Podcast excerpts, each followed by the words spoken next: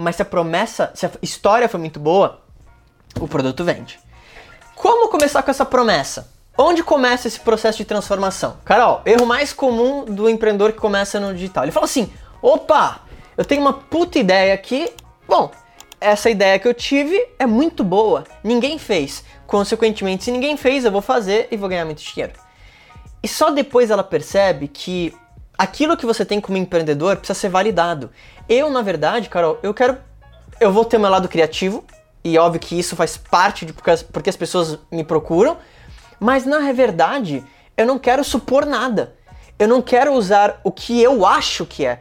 Eu quero validar o que o mercado está falando. É como se fosse assim. Se você me falar, Marco, eu tenho dificuldade talvez de como vender através do Instagram, que eu sei que não é o seu caso, você fala sobre isso e fala muito bem, eu só vou pegar isso que você me falou, vou criar um produto e vou vender de volta para você. Então, a primeira coisa é fazer uma pesquisa quando você já tem essa promessa. Pesquisa como? Para quem está assistindo agora, eu já deixo esse desafio aqui, ó. Assim que acabar essa live, você vai entrar no seu Instagram, você vai abrir o box ali de pergunta e vai colocar assim: Qual a sua maior dificuldade em relação a E aí você coloca aquilo que você faz. Então, por exemplo, se a Carol fala de Instagram, você vai colocar assim: Qual a sua maior dificuldade em relação a vender no Instagram? Carol, se eu te mostrar algumas pesquisas aqui, e quando eu faço essas pesquisas, eu faço pesquisas maiores, onde a pessoa recebe um link e ela vê 20, 30 perguntas. E aí você pensa assim, caramba, mas as pessoas respondem? Carol, elas respondem. Uma parcela do mundo responde. E essa pesquisa, Carol, ela vale ouro. Literalmente. Se você falasse assim, Marco, se eu fosse tirar tudo da tua mão, da tua empresa, qual a única coisa que você manteria? Os meus Google Forms, as minhas pesquisas. Por quê? Eu uso o que as pessoas me responderam para saber exatamente o que ela quer, como ela quer, como ela fala, quem é ela.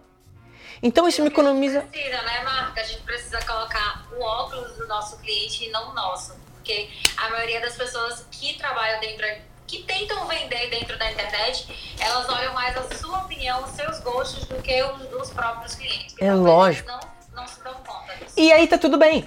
Por exemplo, na época da produção musical, e de novo, né, tendo trabalhado com artistas até como Sandy, o Júnior, Fire Melia Lima, sabe o que acontecia? A pessoa me contratava como produtor musical porque ela queria ver a minha visão sobre a música dela. E não existe certo nem errado. Agora, olha que curioso. Mesmo que eu tinha a minha visão sobre aquela música, eu sempre olhava para o mercado. Aqui é a mesma coisa. Criar o produto é a mesma coisa. Quer dizer, tenha a ideia, mas valide a ideia, que é o mais importante. E aí, com essa pesquisa, cara, sabe o que eu faço? Eu crio o título do produto, eu crio os módulos, eu crio as aulas, eu crio a copy de venda, eu crio os anúncios.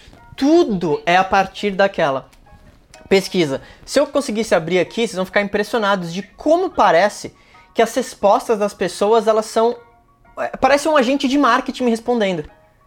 A pessoa ela põe, por exemplo, assim, eu fiz uma recentemente com o Celso Portioli sobre falar em público. Aí você olha as respostas assim, o que você gostaria de aprender a, é, sobre falar em público? As respostas eram tipo, gostaria de aprender a como melhorar a timidez para conseguir falar em público com confiança. Já é o nome do, do, do curso. Sim.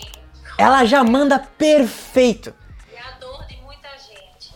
Pois é. E aí que tá, o que, que eu faço? Eu só ouço, ou leio, né, nesse caso.